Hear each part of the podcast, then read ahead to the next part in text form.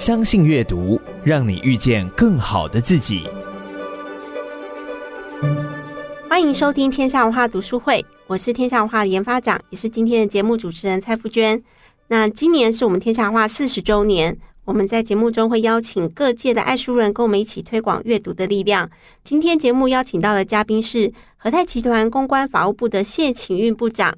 大家好，我是和泰的 Cici。部长很客气哦，说我们叫他 Cici 就可以了。那首先要非常感谢和泰集团支持我们天下文化四十周年的相信阅读计划，那让天下文化的好书可以送到许多正在从事地方创生工作的伙伴手上。那他们遇到挑战的时候，就有书里面的智慧可以陪伴他们思考跟前进。那其实就跟和泰集团一样哦，用最安心的车辆陪台湾社会一同前进。大家都很熟悉的一个品牌是 Toyota 嘛。那其实 Toyota 在台湾就是由和泰集团代理的。那但 Toyota 也有国产的部分，在我们台湾社会里面，几乎就是一个国民车了。然后是大家熟悉的品牌。那西西虽然在我前面看起来非常的年轻，但是居然已经服务超过二十年了。那我们可不可以请西西先讲一下，哎，怎么会加入这样子一个公司哦？怎么可以在一个公司这么久？嗯，那可以跟我们分享一下，哎，这个集团的企业文化特色，嗯，让更多人认识我们熟悉的 Toyota 或和泰汽车的背后。好，就像刚刚提到说，呃，我们是代理日系的汽车品牌，那所以大家都会觉得说，哎，我们好像是日商，或者是哦，我们是有些外商色彩，但是其实和泰是一个本土的企业，那而且我们在台湾其实是已经是七十五年的一个产业了，这样子。嗯、那呃，我当时。加入和泰的时候是和泰，其实算是我第五份工作了。哦，我前面的人生有一点坎坷曲折。年轻的时候受到一点就是工作上的不顺利之后，想要找一个比较稳定的工作。嗯，嗯，那和泰是上市公司，而且就像大家所知，就是他代理的品牌，就是大家信赖度是很高的。是，所以当时有找到这个工作，心里也觉得就是蛮踏实，就觉得终于可以找到一个呃遮风避雨的一个 一个地方了，这样子。那我觉得我可以在和泰二十年，其实是有一个蛮，嗯、呃，我们公司有一个很特别的文化，是我们有一个轮调的制度。哦，就是不瞒你说，嗯、呃，我进公司的时候，其实我是在资讯部。哦，对，嗯，可能看不太出来，我是工程师出身。哦，对，写程式的。对，那但是，呃，我在资讯部。的慢慢从就是可能呃一一般 staff，然后开始慢慢的有一些工作上的成果，然后有点晋升之后，嗯，公司给了我一个轮调的机会，哇，那非常跨领域的横调机会，就是我轮调到人资，嗯，对，虽然都有资，但是是完全不一样的。资，没错。那其实一开始轮调是很惶恐的，是。因为完全是不懂的领域，嗯，然后而且一过去可能马上就。需要去做一些判断决定，那但是你自己没有经验，嗯，可是人资这我待人资待了四年，是，但是在这四年中，我觉得有一个非常大的收获，是因为人资它是在劳方跟资方中间的一个桥梁的位置，它是必须要聆听劳方跟资方双方的声音，然后找到平衡点。是，在这个过程中，我觉得我看到了。嗯，公司的经营层，嗯，对于我们公司员工的一些体恤照顾，嗯、那我讲几个，就是例如小例子来说好了。嗯、一般来说，可能这么大的公司，嗯，那有同仁，例如说生病，或者是嗯，嗯需要协助的时候，sometimes 人资要做一些比较残忍的事情，可能例如说我要。嗯，想办法不要让它变成一个职灾啦，或者是变成一个什么工伤事件。对。但我们公司，呃，在我遇到说同仁可能呃身体有状况的时候，我所受到的指令就是从高层下来的指令是，他就说你赶快想要怎么可以照顾他，哎，公司的规章跟福利有什么地方可以帮忙他。嗯哼。那甚至于是我们有一些主管会很主动的来 offer 说。哎、欸，那他现在是不是需要休息，或是需要不要那么大压力的工作？嗯，那我这边可以，你可以把他调来我这里，那我可以照顾他。是，对，我觉得这个在，因为当人资，其实你会接触到各不同产业的其他人资嘛，嗯，那你也会听到很多故事，对。对。但是当我自己遇到的时候，发现、嗯、哦，我不用面对这么艰难的事，而是我要做的事情是怎么帮助他，人味很重。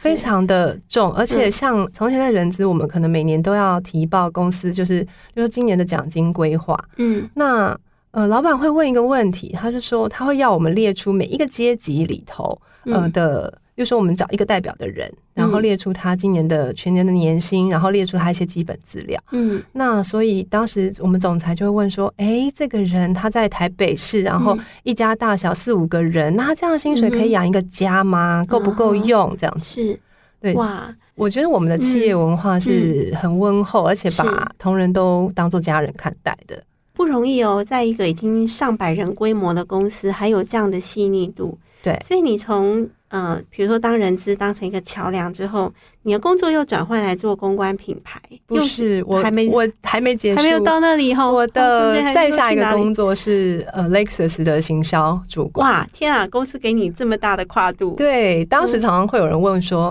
哎、嗯，你不会害怕吗？嗯、你没有做过，没有背景，没有经验。”我就说，老板都没有在怕，他没有怕我搞砸了，那我有什么好怕的？嗯。对，所以我后面的轮调经历还经历过，就是刚刚说行销之外，我还外派到关系企业去，哇，然后去做呃一些汽车零配件的国内的销售，然后之后再调回来才是现在的公关法务工作。那现在也常会被问说，哎，那你要管法务，那你有读过法律吗？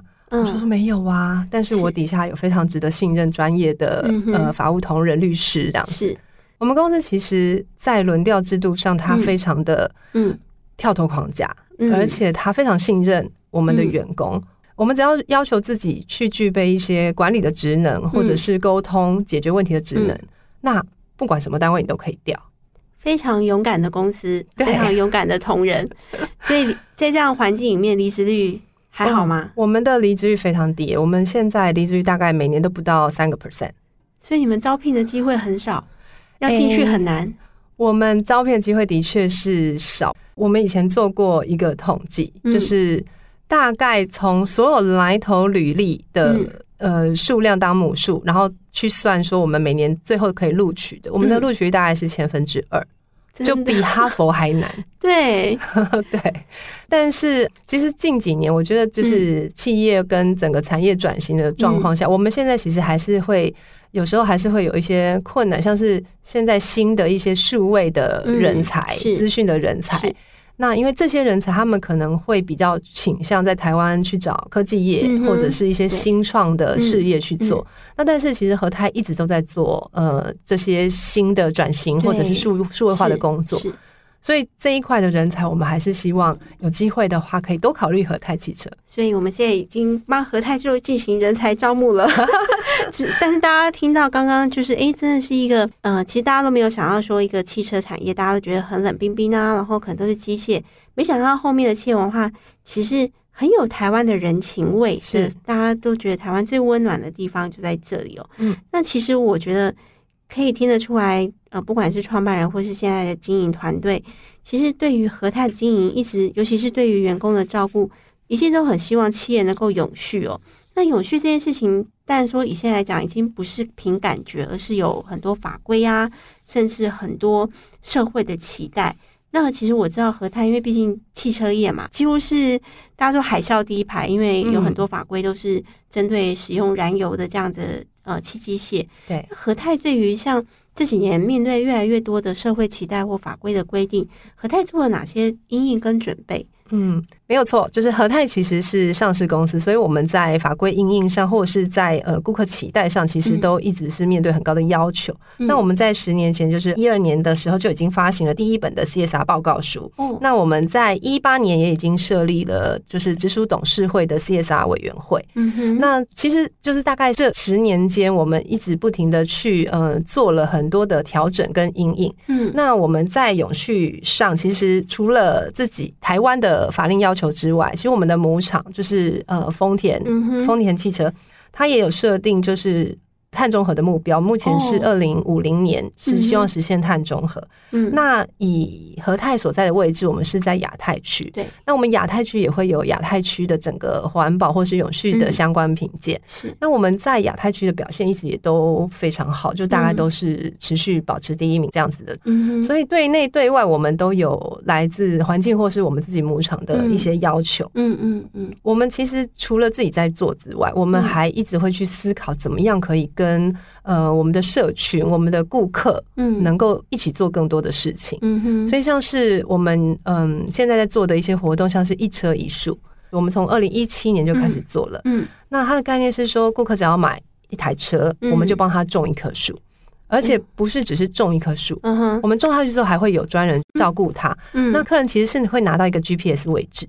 他会知道他的树在哪里，所以他可以去看。他可以去看，他可以去看那一片。我们大部分其实是种在，因为台湾的海岸线退缩很严重，对，我们大部分树是种在海岸线，所以他可以去看。嗯哼。那一车树现在还有推进到，就是像我们离岛，我们也有种树。嗯，因为近几年来，就是武陵山区那边的呃树林也是有一些缩减的部分，我们也有去那边种树，就是它可以降温，就是森林的降温，然后可以去保育那边的生态，然后像是呃那边有樱花钩吻鲑，嗯嗯，对，所以其实一车一树我们做的蛮多的，希望可以让台湾这片土地，就是整个生态或者是我们的海岸线，可以再保存它更久一点。对，因为台湾这几年因为地理环境的关系，海岸一直在往后退嘛，嗯、所以和泰很有远见，看到这个环境上需要被关注的地方，所以二零一七年就开始做。那我发现我们有时候看广告的时候，也会看到你们有提这件事情，嗯，那很特别哦，因为一般的汽车业广告当然都是打性能啊，打我今年推了什么新车款，但我发现和泰花很多力气把你们做的这些公益的事情化为一个行动，然后再。利用不管是大众传播的广告啊、电视广告的方式，影响更多的人。嗯，你们觉得这样的效果好吗？或达到什么效果是你们期待的？嗯，其实刚刚有提到和泰是七十五年公司，我们做不管是环境的保育或是社会公益，嗯、呃，我们其实做了非常多的事情。那但是过去我们呃会比较倾向就是啊，我们就默默的做，行善不欲人知这样子。但这几年我们发现一个现象是说，永续这个议题其实是需要更多人关注的。是，那当你有影响力的时候，你更应该要发声，让更多人听到，或者是让更多人知道你在做这件事情，进而大家会关心它。对，所以我们现在做的事情就是以和泰 ESG 来说，我们其实有三个主轴，分别是人、车跟环境。嗯，那。这三个主轴其实都扣回，就是我们希望从我们的本业资源，就是车，嗯，然后再回归到呃我们的社群，就是人，就是台湾的人民跟台湾的环境。是，所以我们嗯现在在做的事情，像是不管是刚刚说的一车一树，或者是我们在做集团的净滩，嗯，我们其实每年我们都会号召全集团一起净滩，嗯，那。其实还有很多，例如说捐血，或者是呃，我们有捐那个导护志工装备，全台湾的导护志工身上都会穿着我们的背心，对，对，我们会，我们希望可以照顾他们，就是这些辛苦的志工，然后去维护就是小朋友的交通安全这样子。你看我们做的事情都会扣回就是交通这一件事。其实我们集团里面的小天下以前有跟和泰合作过，嗯，然后就。那时候，因为我们有一本书跟交通安全有关，那时候还编了一首歌，然后你们支持我们到，尤其是桃园那一个地区的每个小学，我还跟着故事姐姐去讲故事。有有有，我们巡回说故事这件事情也实施了很多年，所以，嗯，我们现在的思维就是说，我们不不是说只是在打广告说我们做这些事，而是我们也希望让呃社会大众知道说，我们其实是。用我们自己最专业的，或是我们自己拥有最丰富的资源来去回馈社会，或者是来去放在这个社会最需要它的地方。其实我觉得这真的会带动诶，因为现在 ESG 是必备要做的，嗯，但是它。看到你们的例子的时候，也会想说，那我的本业可以有什么样的发挥跟延展？嗯，所以其实和泰做一个非常好示范效果，而且就像刚刚讲，因为以前和泰都很低调，但是像我们刚刚从节目一开始就听到说，啊、哦，和泰居然是一个这样的幸福企业，其实这要多讲，然后也许有更多人就会知道说，哦，原来一个基业长青七十五年的公司，其实它是这样点点滴滴累积下来的。嗯。嗯，真的很特别。那其实我从之前在准备今天访谈的时候，看到一个例子，就是你们报告书里面特别提到一件事情，是跟车主说回厂保修不洗车，因为我早期也当过你们的车主，但现在没有车了，是现在车已经啊、呃、没有在开。嗯，但那时候回保养厂都很希望洗车啊，是就觉得洗出来啊干干净净、漂漂亮亮的，然后保修的时候我可以在那边喝个饮料、看个杂志。哎，但是你们现在说不洗车，这个当时推动的时候，嗯、不会引起一些大家的不一样的回应吗？嗯、呃，其实我们这几年哈，为了推动就是环保啦、减塑啦，我们有做了很多就是策略上的调整。是，您刚刚提到的不洗车是其中一个。对，其实伴随着同一个时期，我们另外一件事情是。过去可能你入场的时候也会保养完之后，我们可能会在车上放两瓶水送给你，让你带走。对，或是你在保养厂里休息的时候，我们也会准备瓶水。饮料。但是其实我们当时在思考一个点是，这些东西都是必要的嘛？帮客人洗车，或者是赠送瓶水，或是在内部使用瓶水，其实它都增加了第一是水资源的耗用，然后再来就是塑胶的耗用这样子。那所以，我们大概从呃一八年开始，我们从不洗车这件事情开始努力。那说实在哈，这个不洗车这件事情，我们并不是减掉了客人的福利，因为我们你不洗车的话，我们会换给你呃点数红利点数。那像现在的话，我们可能是换给你口罩。嗯哼，对，所以其实客人的权益在成本上并没有减少。嗯。但是客人在心理上可能会觉得说，哎，我好像少了一个福利，嗯，所以我们其实花的更大成本应该是在我们自己做内部的训练，跟我们做外部的宣导这件事情上。但我觉得很幸运的一个点是，随着时代演进，其实呃，我们越来越多的顾客跟车主越来越能够理解说，你做的这件事情是对的，对。然后他也能够反思说，哎，其实他是不是真的都需要？因为他有时候车子入场其实也是干干净净的，没有到需要洗车的程度。那瓶水这件事也是，其实多给你两罐水，你会觉得说，哎，好像不错。可是你真的马上就需要喝吗？或者是其实它的必要性是可以考量的。所以。在过程里，我们的确会遇到冲击，会有人挑战我们说：“你们是不是为了省钱，然后缩减了顾客的福利？”嗯，那但是透过我们一再一再的跟车主们宣导说：“嗯，呃，这是一个环保的概念，是一个就是真正对水资源跟呃塑胶有帮助的动作。”因为说实在，我们从一八到现在哈，嗯，我们不洗车这件事情已经是节省了大概三十二万度的水。对啊，而且是节节上升。对对，其实它是因为我们入场量越大，我们的计算的 base 就会越大，这样子。那车主其实现在已经都能够接受，甚至于他们是支持我们去做这样子的事情。只是这个过程里的确我们会受到很多的挑战跟质疑。对，不过我觉得台湾社会也在进步。那我觉得和泰走在前面，给大家这样的选项。就我两三年下来，其实我们是一直走在对的路上。嗯，就是对的事情要坚持的做啦。其实你坚持的做，做的久的，讲的久了，嗯、那大家就会知道说，哎、欸，你是完整的。你并不是哦，只是为了省成本而做这件事情。嗯、而且我们其实，在环保或减速上，我们做的不是只有一个单点。对、嗯，如果我只做这个单点，嗯、你会觉得说，哦，你就是为了省钱。可是我们其实花了更多成本去投入更多的减速的事情。嗯，我相信，就是真的认识我们、了解我们，就知道我们是完整的。而且我觉得，当然最重要的是，比如车子的本身，尤其我觉得你们企业报告书真的写的非常的细致哦。其实。有兴趣的人可以找来看，就是包括在制成的部分啊，包括在整个出厂过程，其实你会看到一个身为汽车龙头的一个公司，怎么样在每个环节都尽可能，因为有时候需要技术的配合。对，虽然说车难免还是会产生一些碳足迹，尤其如果还不是电动车的话，是但是你会感受得到这台车跟你一样，其实也都很想爱地球。没错，没错，对，真的太好了，所以。嗯其实大家，因为我们公司跟和泰很近，我之前都有看到说，和泰那个办公室楼下都会放着一个回收箱，回收玩具。对，这个活动是怎么发起的啊？呃，玩具爱分享这个活动，其实也是我们希望可以减废，因为当家里面小朋友，呃，可能长大了，或是玩玩具玩旧了，也许不喜欢。过去大家可能就是拿去丢掉，嗯，可是其实这些玩具能不能再创造它的生命，就是我们再生循环它。对，呃，我们有一个优势是我们全台湾有超过一百多个据点，对，那我们运用这个通路的优势，那让车主哎，就像你一样回来就会看到那个玩具回收箱，然后我们宣导他们说，你可以把家里不要的玩具拿来，对。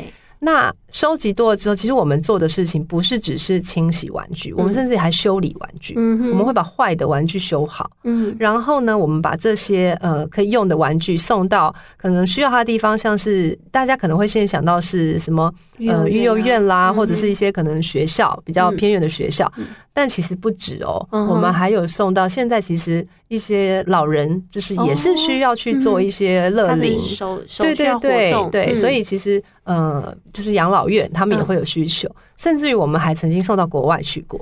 哇，对，台湾有这样子的资源，嗯，那我们把资源，就像我刚刚说的，把最珍贵的资源放到最需要的地方去，嗯、那这是我们的力量能够做到的事情。我觉得你们在做的事情，好像《玩具总动员》里面哦，就是让很多的玩具得到新的生命，然后不会被遗弃。对啊，对啊。所以我觉得你们一直做的那个很好传递的角色，不管是车子本身，还是把人的很多精神传递起来。好，那我们的上半部节目先到这边，我们等一下就要听听 CC 跟我们谈一下阅读跟学习。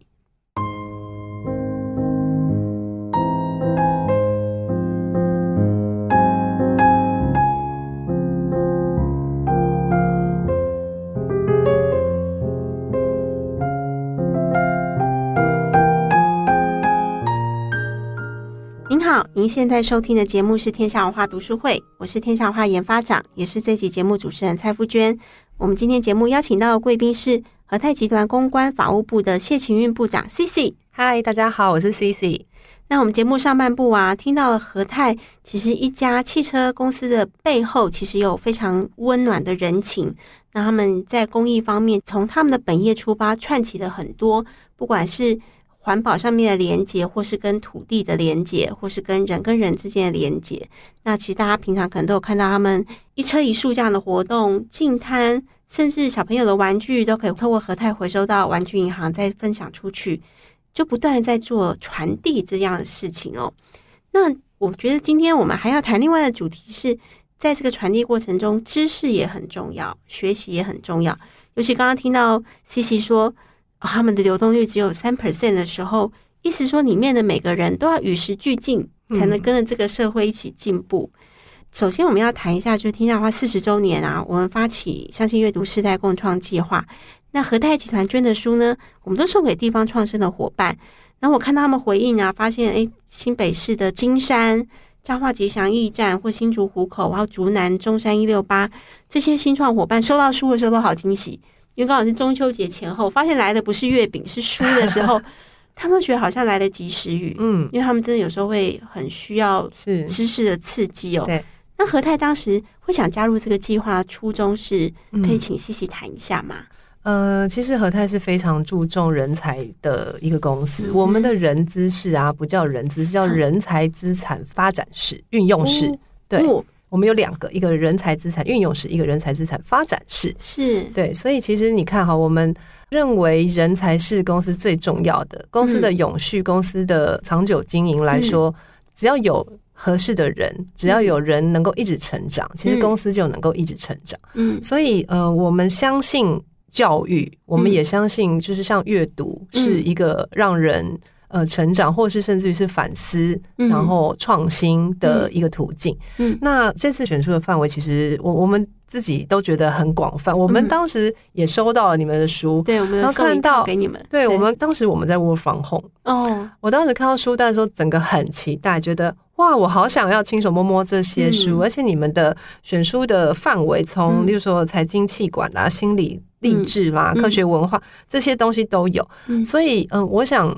对于不管是什么世代的人，嗯，他在每一个不同领域，他可能都需要一些引导，嗯、或者是他可以看到一些前人的经验跟智慧，嗯。嗯、来去补全他现在可能会惶惶不安，或者是找不到方向的东西。嗯，那不是有一句话说，站在巨人的肩膀上可以看得更远吗？是，像是大师的书，嗯、或者是一些就是比较未来趋势，嗯、他所提到的。概念 maybe 是你没有想过的角度，嗯、对，但是这些东西都可以给不管是年轻人，嗯、或者是我们这些正在工作中的人一些新的启发。嗯，所以我们呃当时觉得能够参与这样的专案，是觉得呃很荣幸也很开心的。也跟西西分享，当时选这一百本书，我也是内部很充分的讨论。是为什么？因为我们的确也不知道他出去的时候会遇到什么样的人。所以我们就尽量让的这个书单很像一盘沙拉，什么都有。嗯，对。那但是我们当然有挑一定的知识的浓度，也不会说有些真的很浓。但是就是如果你有够好奇心，每一本书其实可能对你都会产生一些，你会遇到不同的灵魂跟你讲话。对，所以这是当时我们选书的一个初衷，是就希望它可以多面向，然后因为。我们一个人可能要工作，可能要当人家的家人，对，可能要当人家的朋友，可能要照顾好自己。嗯、所以，对啊，其实我们自己看了一百本书的时候，同事会想说，也很想自己拿回去啊，对不对？因为只要有那一百本书放在自己家里的书柜。哇，很开心，很开心。我们现在其实就把那个书放在我们公司的一个柜子，嗯、然后规划未来，希望可以大家是一个良心图书馆这种概念，嗯、然后让大家可以自由取用，因为范围实在很广。对，它不是只是一个比较硬的知识说，嗯、或者是说充实你的技能这样子，有时候。呃，你们的选书里面有一些可能关于教养，或是关于健康养生，是，或是甚至于是有点心灵层面，就是自我探索的这些、嗯、这些东西，嗯，它其实都是可以帮助我们的员工，不管是放松，嗯、或者是呃回顾自己，或者是甚至于在找到新的方向，嗯、我们都觉得是很棒的一个资源。哎、欸，我看你们的资料里面有提到，你们其实有办线上读书会，嗯，因为进行的方式是什么？可不可以也跟大家分享一下？呃，我们的线上读书会其实是也是跟疫情差不多同时开始走的，哦、对，因为疫情起来之前，我们公司可能会能够办一些比较实体的教育训练，请讲师来上课，嗯、但是呃，慢慢疫情起来之后，我们会发现说。嗯、呃，请讲师上课，嗯，他就算是把它变成线上课程，同仁还是觉得，因为跟讲师不熟悉嘛，对对，还是有一点距离感。嗯，但是我们后来发起员工的读书会之后，是由我们自己认识的同事来去选一本书，然后来去分享他的读书心得。是，那当你。哎，你自己认识的同事，他今天要讲一个主题的时候，嗯、首先第一个点就会说，哇，他为什么选这本书？嗯哼，那你也会想要知道说，哎，那他是怎么看这本书？他的想法是什么？是，所以我觉得，嗯、呃，同人之间读书会，他创造的不是只是让你得知这个书的知识，嗯，嗯甚至于有时候是让你重新认识这个人。哦，对，没有想到他居然是读这种书的人。嗯，对，哦，原来他有这个观点。因为我们的同事选书是我们没有什么受限，什么样子的书籍都可以选，所以有时候同事的分享，呃，就蛮特别的，各式各样的书都有分享。因为疫情，人跟人之间是没有办法见面的，但透过线上读书会，你可以听到同事的声音，可以看到他的心情，然后大家就是用 Teams 会议连在一起，其实会有一种。好像隔空可以相聚的感觉，谁都可以上去吗？对啊，对啊，我们呃人字会预先发，那他的时间大概就是说从五点左右开始，嗯、所以谁都可以连上去听。嗯，有培养出知识网红吗？哎、欸，这个我要回去了解一下。不过我好像知道，就是有一些同事他分享的那个场次人次会特别多，这样子人缘特别好。哦那这有潜力哦，说不定他可以把它变成一个更长期经营的方式。你们以后就不用去外面找讲师了，就可以从内部发掘出对，搞不好更符合和泰需要的一些精神食粮。嗯，那其实，在您刚刚提到我们一百本书里面啊，请 Sisy 分享一下，如果要让你推荐一两本书，嗯，有哪几本书对你是特别有感的，可以跟听众朋友分享一下。好哦。我的两本书选书的话，第一本可能会是呃张曼娟老师的《我辈中人》，那他就有点比较 personal，因为我自己也是一个中年人，嗯、然后 and 呃，它里面谈了很多关于照顾长辈的一些心情跟心路历程。嗯，那我自己因为呃我是一个老兵的女儿，哦，对我跟爸爸的年纪相差了五十岁，嗯哼，所以我算是可能比较早就面对到长照这件事情。嗯那嗯、呃，我我常常笑说我是长照第一线，已经十五年以上资历的一线人员这样子。尤其我是独生女，我没有兄弟姐妹，是、哦、对，所以常常会觉得有点孤单，或者是常常觉得这个心情很难被理解。嗯哼，因为大部分的人会觉得说照顾长辈就是是福气呀、啊，或者是会觉得说啊，就是应该要做的事情。嗯，但在过程里其实会很多挫折，或者是照顾老人跟小孩。最大的不同是，小孩其实会慢慢长大，会越来越好，会慢慢放手，嗯、对，然后你会看到成长，会有成就感。嗯、但老人其实是你的期望只能放在不要再变坏。嗯哼，对，那这个心情是完全不一样。可是就算你再怎么努力，最后还是会变坏。嗯哼，对，那这个这个心路转折，我觉得 maybe 是你要经历过的人才能够懂。嗯、那曼娟老师刚好他自己也经历过这个，嗯、那他的文字跟他的陈述是很细腻又很，嗯、我我觉得是很能打动跟疗愈我，是。同为这个照顾者心情的。嗯、对，所以看他的书会哇，觉得得到了一个被理解的感觉。其实阅读有时候就是陪伴，嗯，对，所以有时候不一定能够朋友诉说，那反而是一本书可以陪伴着你。对，呃，我第二本书想要推荐的是叫做《第二座山》，嗯哼，那这个就我觉得可能可以有点呼应到我自己在职涯上的转变。嗯嗯，我刚刚不是提到我有很多的轮调吗？啊，很勇敢的轮调呢。对，第二座山，他的书的内容在讲说，你人生可能有两座山要追求。对，第一座山可能是所谓世俗普世价值的成功，是功成名就，事业上的一些成就这样子。但第二座山就会比较倾向是，当你也许你已经完成第一座山的成果之后，你会想要再去实现可能更使命感。嗯，或者是更呃服务别人，不是为了自己，而是为了别人去完成的目标。嗯，那我刚刚要说的是，像我自己的轮调历程里面，嗯、我可能从呃资讯，然后到人资，到行销，嗯、其实做的很多事情都是一直不停的在完成任务，是，然后一直不停的在把自己的事做好，然后照顾就是我的业务，嗯哼，把业务推行好。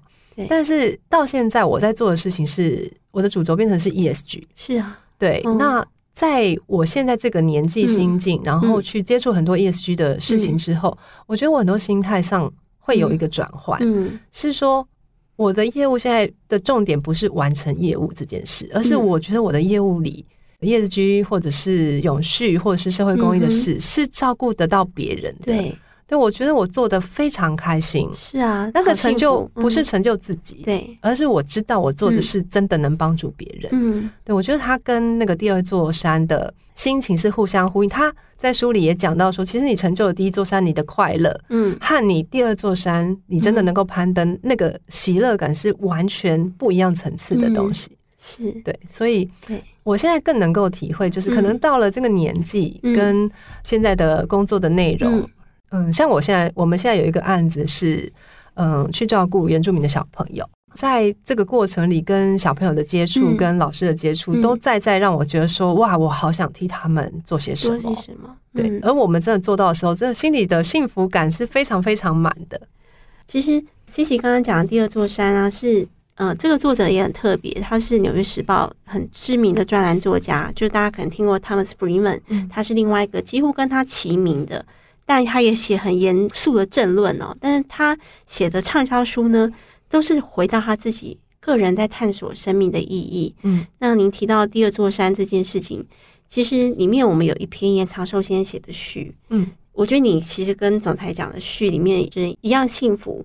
你其实，在攀登第一座山的同时，也在攀登第二座山。是，那我觉得和泰集团刚好给你一个很好的机会。你在做工作的同时，就可以帮助到更多的人。是，像你刚刚讲说帮助原住民小朋友，我看到你们嗯、呃，可能就让原住民的小朋友有机会来实习，有机会来参观工厂，对，然后他就可以对于职场有更深的了解。对，那将来他在选择他下一个职场目标的时候。他就比较有方向，嗯，没错，对，所以我觉得你们就把呃和泰真的很特别，是把自己的资源尽量开放出来，嗯，甚至你们也资助他们可能去演出，对，尤其是有音乐天分的孩子，对对对对，对，因为其实我们上山上去跟老师们谈了之后，才发现，嗯、呃，很多企业做的事情 maybe 就是捐款，对。对，那资源上他们物资上的确是需要的，可是他们需要的不只是物质。嗯所以我们才会想到说，让他们到我们的公司来，然后看我们的工作场所，嗯，让他们对职业可以更多想象。嗯，因为在山上很单纯，是孩子们在山上的理想工作是邮差，然后警察，他每天只看得到邮差，对，因为他的世界只有这些人。嗯嗯，但是他下了山之后看到我们，然后我们上次办完那个职涯体验啊，然后就访问小朋友说：“哎，你长大有没有现在不一样的志愿？”他就说：“嗯，我想做部长。” 好可爱，对，他们看到了更多可能性。我觉得这个东西是不是钱买得到的东西？听到 Cici 讲的时候，真的觉得很感动。是，我觉得和泰是一个很有心的公司，嗯，不管对员工还是对于呃他服务的顾客，然后或是说他现在做 ESG，他接触到的朋友们，嗯，他都用一样的初心。去跟他们互动，嗯、然后都把那个连接做得非常的好。那 Cici，我觉得在最后啊，嗯、因为你刚刚特别提到你做过人资嘛，嗯、那你相信你在负责和泰 ESG 的过程里面，也接触到很多年轻的世代。嗯，那我们都很期待未来的世代越来越好。你对他们有没有什么祝福或是经验想分享给他们的呢？嗯，的确，在人资的时候接触到很多年轻跟我不同世代的人。那呃，我发现就是现在年轻世代他们拥有的很多。可是他们对于未来或是对于自我更迷惘了。嗯哼，呃，我们过去可能就是只要赚到钱可以养家就好了，嗯，很简单。但他们现在对于自我的探索，或者是嗯，呃，对于未来到底世界会变成怎么样，他们其实常常会很茫然。嗯，那我会觉得，呃，想要送给他们就是，其实年轻的人就勇敢的去跌倒，嗯，不要怕跌倒，跌倒了就在原地。趴一下之后再站起来就好了，因为我们说实在没有人知道未来会怎样，只是现在世界的变动的速度比过去要来得更快，未知的地方更多。嗯，但是嗯，说实在，我们不用去预知未来会怎么走过来，我们要做的事是把自己准备好。嗯哼，对，不管是透过阅读、透过学习、透过任何方式，你让自己是一个 ready 的人。嗯，那未来世界怎么样，你都有能力可以去应对它，那就好了。就可以安下心来，嗯，可以的时候再买一台 Toyota 车往前走，这样子是。那今天的节目要告一段落啊，那我们非常谢谢 Cici 今天代表和泰集团来跟我们分享，让我们更认识了哦，原来我们熟悉的和泰集团或者熟悉 Toyota 这个品牌的背后很多的故事。Cici 有没有最后一两句话想送给听众朋友的？嗯，我觉得阅读非常棒，阅读是一个。有时间可以思考跟回顾的一个 tempo，所以呃，在这个数位资讯爆炸的时代，我们还是要多多读纸本书。谢谢大家，感谢听众的收听，未来也请继续收听我们天下文化读书会，相信阅读，让你遇见更好的自己。我们下次再会。